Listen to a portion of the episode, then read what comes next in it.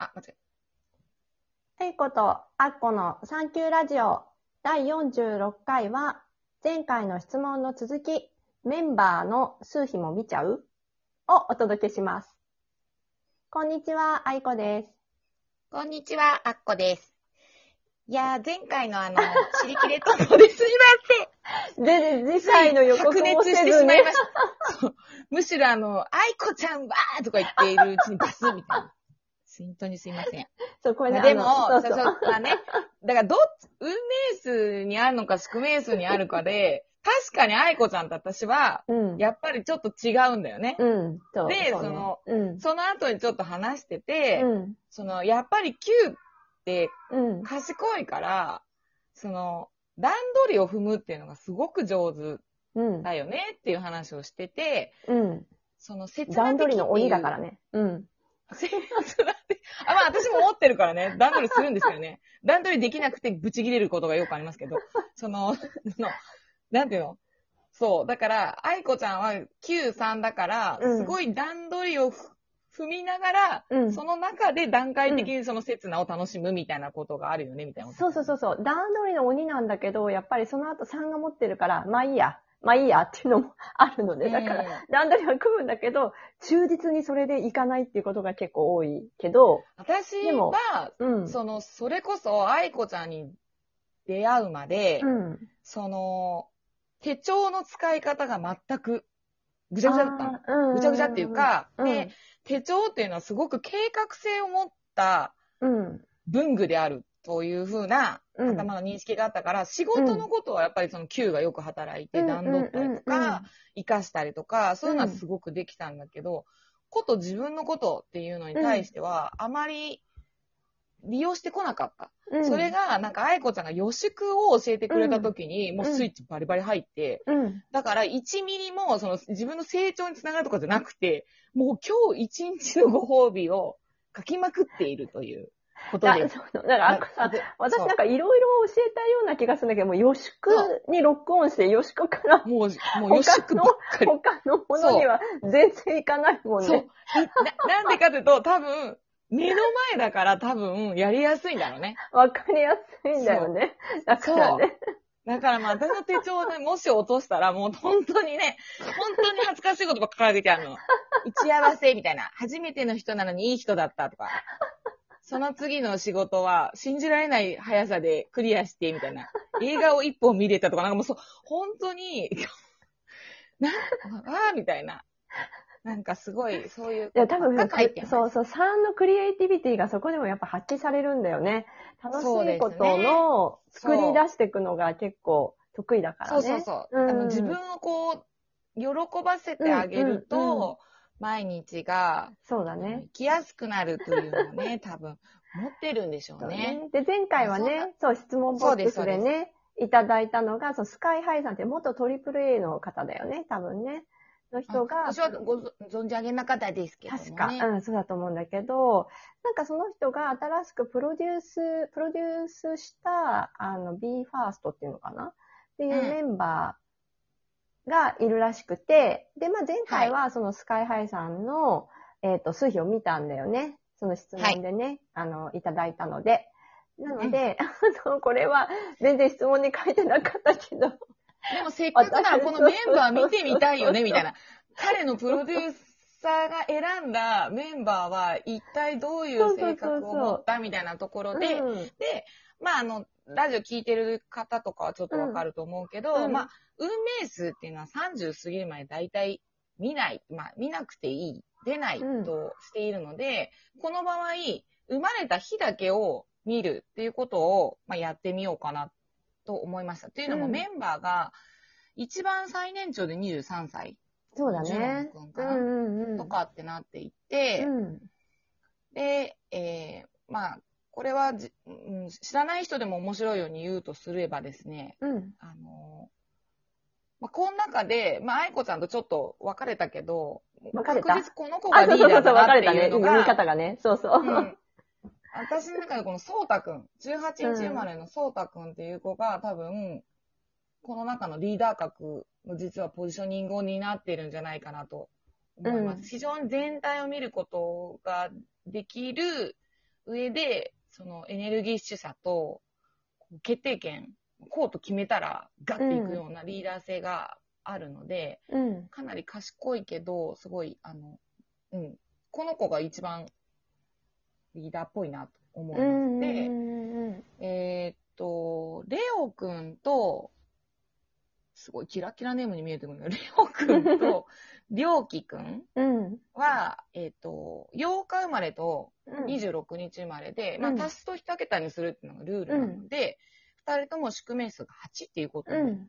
なるんですけども、うん。えっ、と、りょうきくんの方が柔らかい。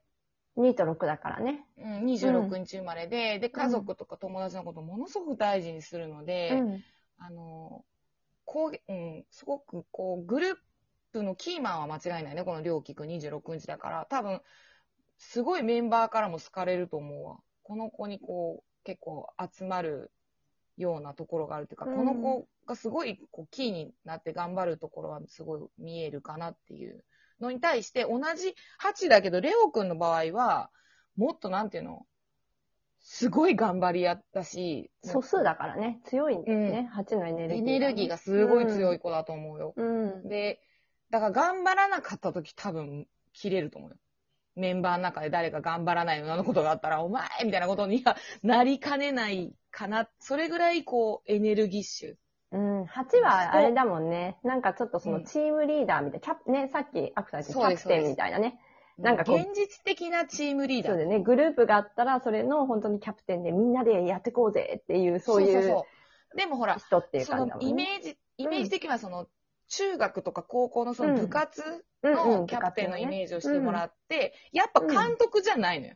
うんうんうん。同じプレイヤーで、同じ年齢の目線で、うん現場の目線のリーダーに対して、そうたくんっていうのは少しこう、離れた目線で見れるうんから、こう、リーダーの格が少し上に、うんうんうん。私には見えるかなという感じはするんですけど、で、この23日生まれにジュノン君っていう、まあ一番上の子が来るんだけど、うん。この子は本当に話を聞き上手。うん。で、五23日生まれてます。うん、すごい、あの、コネクションも作れるから、コミュニケーションはこの人がキーになっていっぱい取れたら、いい、うんいいな。うん年上だしね、なんかやってくれそうな気がしますね。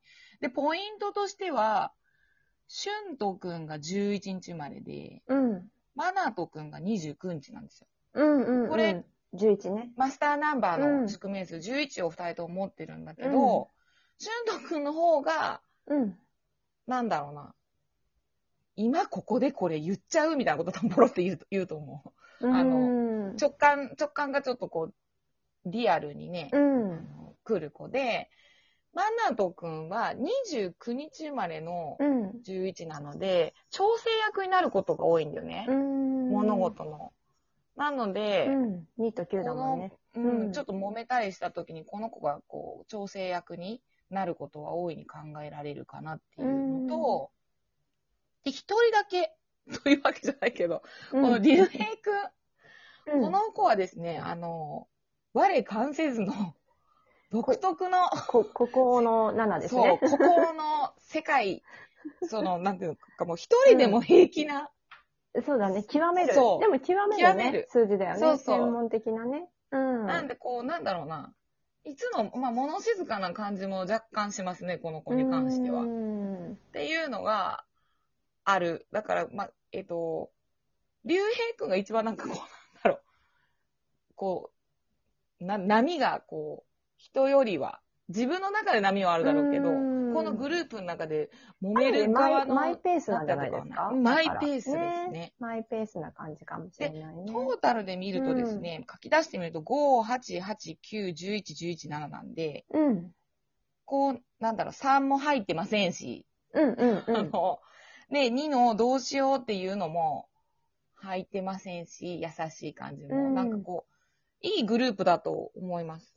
確かにね、バランスはそれを取れてると思うん。それを3のね、うん。スカイハイさんがプロデュースするってわけだもんね。うん。うん生み出す人、それを、うん あの、そう。それをなんかこう、形にそうそうだね。していくその世界観をちゃんと表していく人たちっていう感じでね、になるから役割が分かれてる感じはうん。しますね。うんなかなかあの、全くどんな音楽をやってるかもしれませんけども、応援しようかなと 思いました。ち。ょっとね、数字的にね、注目っていうポイントがいろいろあるということね。これはあの、あくまでもそのうん宿面数だけで見てるんだけど、うんうん。実はそのグループとかになったりすると、うん。一人一人にもね、こう、あの、なんだろう、タイミング人生のタイミングがあったりしてそのグループの中でよくこう、まあ、嵐とか、うんうんうん。活動を停止するって時も、数比で先生と見てみようか、みたいな。うん。さあ、誰の数比に合ってるかなって、大野くんだったからね。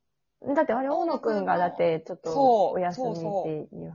しかもなんかだってあれはよ、よ、40歳になるとか、なんか節目の、なんか自分の中でも節目の多分年齢じゃないですか。確か、で数比で違ったっもけ、ちょっとは忘れ忘れたんだけど、サイクル的には切り替えか、切り替えの5か9か7か、まあなんかとにかく、あうんこれ大野くんだっていうのが、うん本当によく見えたりするっていうことがあるので、まあ見方によってはいろいろ見れるんですけれども、やべえ !11 分でした。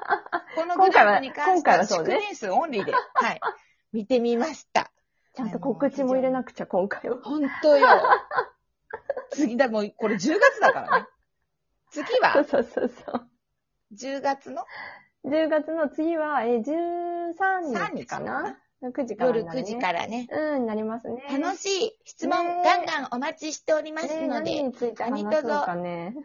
うんいろいろね、思うことはね、あってね。うんうんうんうん。私ね、ね私次ちょっと話したいことあって、うんあのーちょっとね、数比がね、全く同じ芸能人がいて、それについてちょっと話したいです。あら、楽しみ。いい告知になりました。はーい。じゃあ次回よろしくお願いします。はーい。聞いてね